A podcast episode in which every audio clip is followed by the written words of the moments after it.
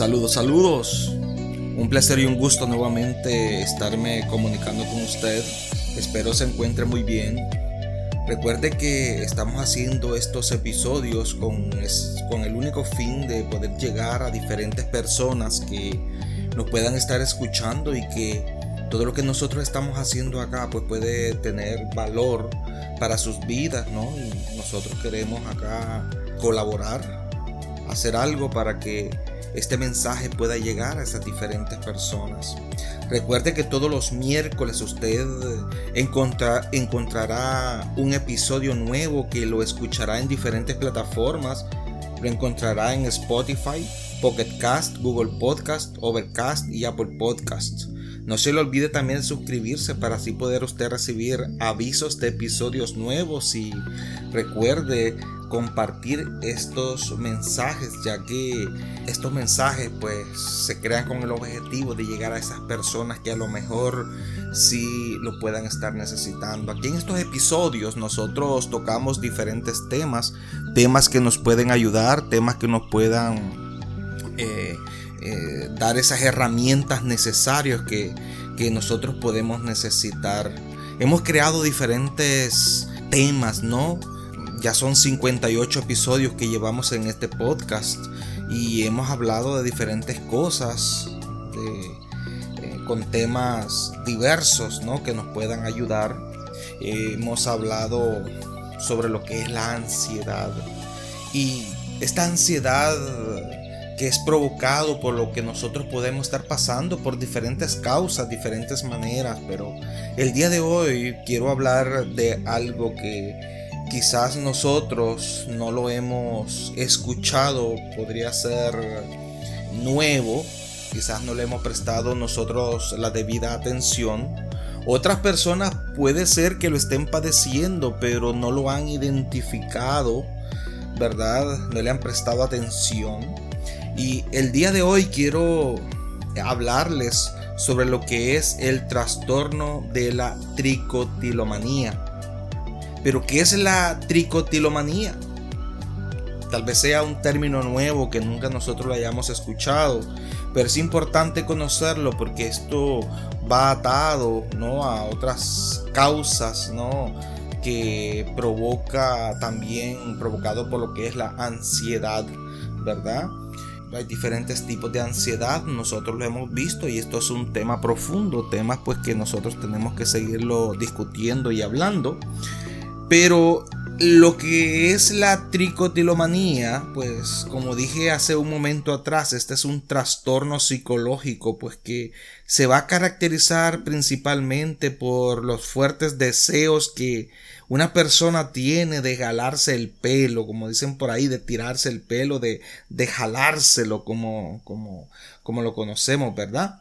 Esos tirones, esos, esos eh, jalones de pelo, pues son tan fuertes y tan frecuentes que acaban provocando pues una calvicie que puede ser eh, detectada pues ya sea a simple vista.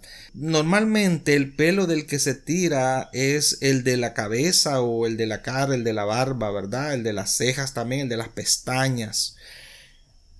Posiblemente nosotros conozcamos a alguien ¿verdad? Que pueda estar pasando o por esta, eh, por este trastorno, ¿no?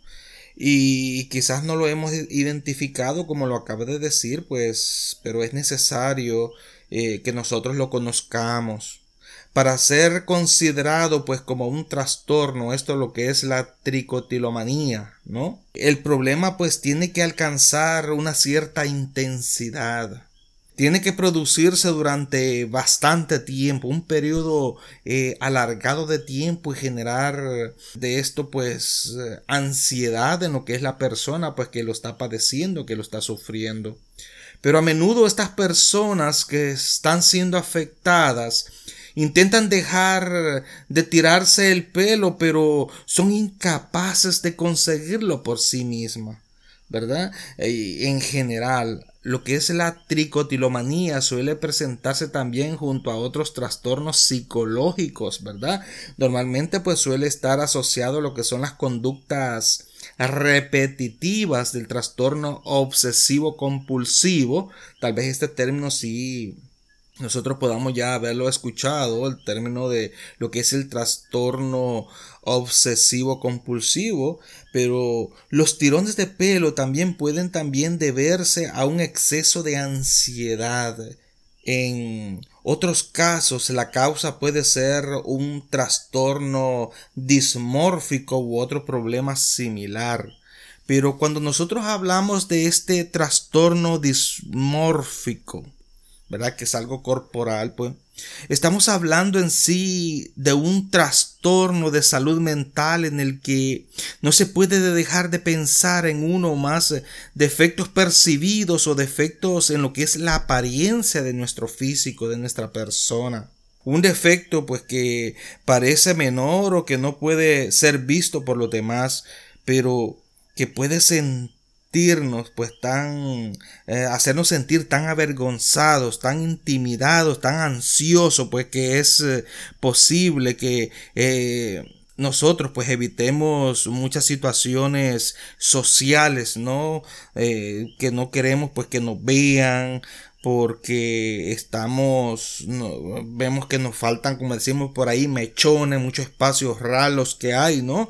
Porque no hemos alado el pelo, ¿no? Eso es parte de todo esto y esto tiene que ver aquí lo que es la tricotilomanía, como que es un trastorno, pero también esto puede ir más allá, ¿verdad? Como dijimos nosotros, que son se puede dar por conductas repetitivas como el trastorno de obsesivo compulsivo como lo dijimos pues pero que también pues hay otros casos pues la que lo puede que puede producir lo que es el trastorno dismórfico. Este trastorno dismórfico verdad es eh, ese trastorno que que cuando nosotros lo tenemos, pues nos enfocamos intensamente en nuestra apariencia, en nuestra imagen corporal y nosotros estamos constantemente revisando, ¿no?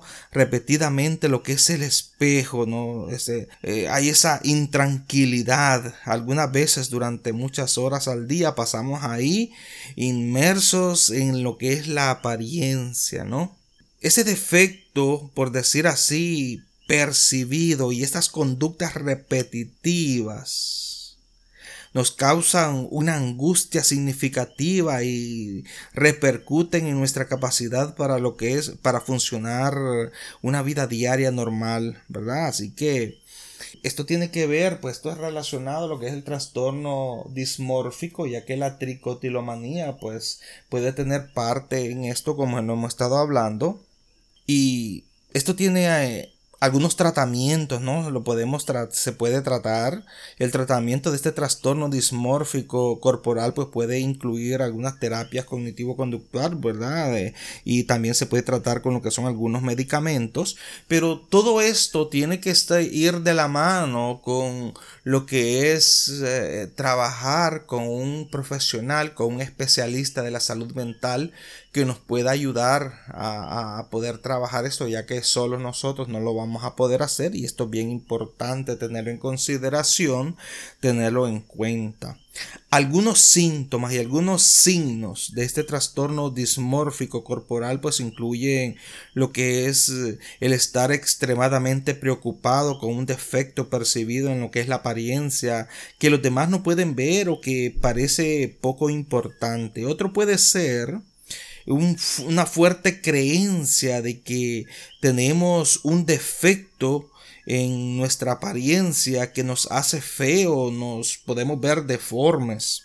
También la creencia de que otros perciben especialmente nuestra apariencia de una manera negativa o que se pueden burlar eh, de nosotros, pues y ahí es donde nosotros pues eh, recurrimos a hacer ciertas cosas, ciertas personas, ¿verdad? Que, que nosotros hemos visto que hasta han cambiado color de piel, ¿verdad? Un ejemplo de ello puede ser Michael Jackson, ¿verdad? Que tuvo que cambiarse de piel, quería cambiárselo, pero porque él creía que, que percibía lo, cómo se percibía, cómo lo percibían a él, pues él no estaba conforme con todo esto, pues.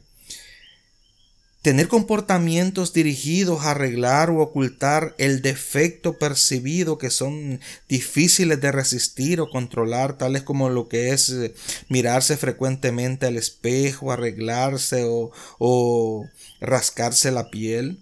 intentar ocultar los defectos percibidos con el estilo, con el maquillaje, con la ropa, comparar constantemente nuestra apariencia con la de los demás, buscar con frecuencia la aprobación de una apariencia por parte de los demás, tener tendencias perfeccionistas, buscar procedimientos cosméticos con poca satisfacción, evitar situaciones sociales.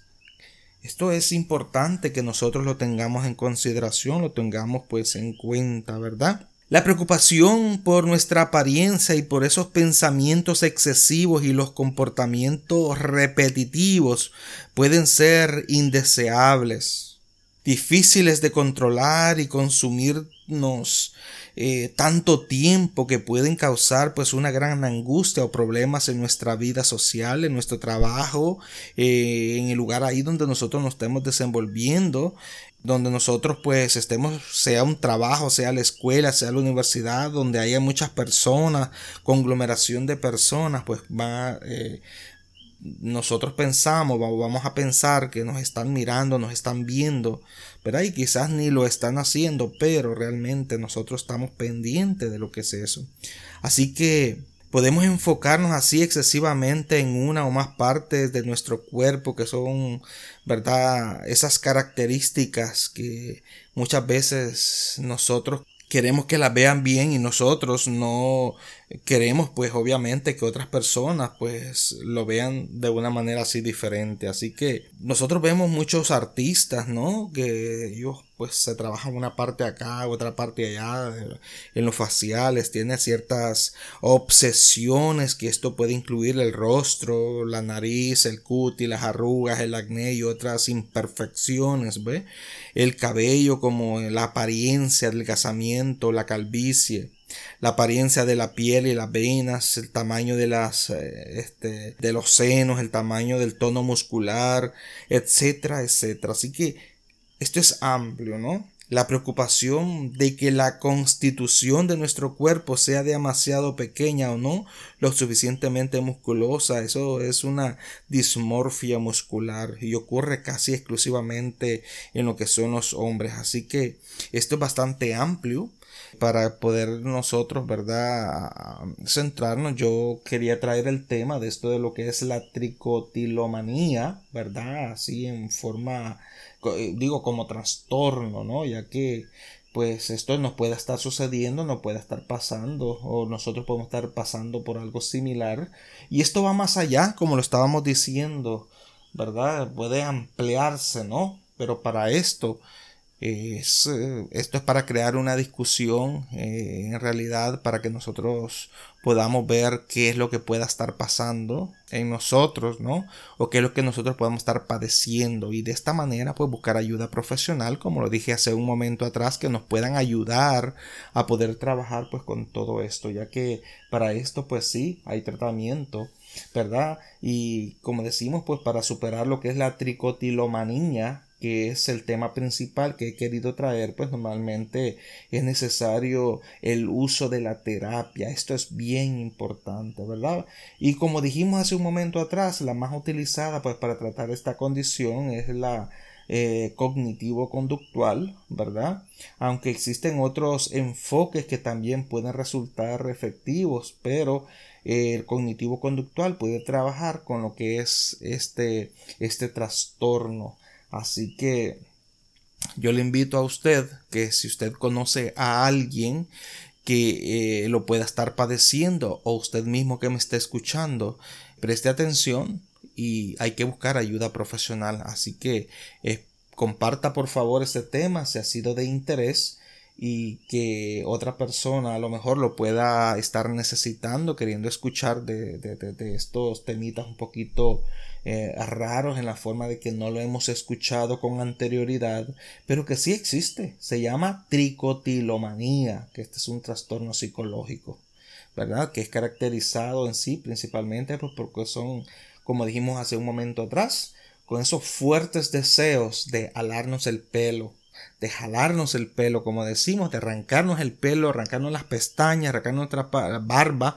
¿verdad? Y tal vez usted conoce una persona pues que lo pueda estar padeciendo, así que nada, siga usted escuchando estos episodios que es importante también que lo podamos compartir, ¿verdad? Así que si tiene algún tipo de preguntas, dudas o tiene algún comentario, pues usted nos lo puede dejar saber y con gusto nosotros lo vamos a tratar. Así que paz y bien.